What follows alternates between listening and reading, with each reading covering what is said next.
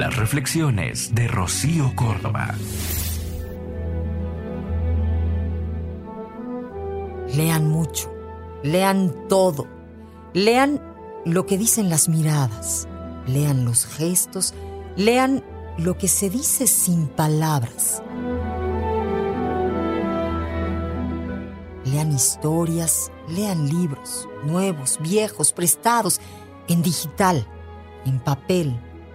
Leer educa, leer salva, leer acompaña, leer te hace libre. Soy Rocío Córdoba.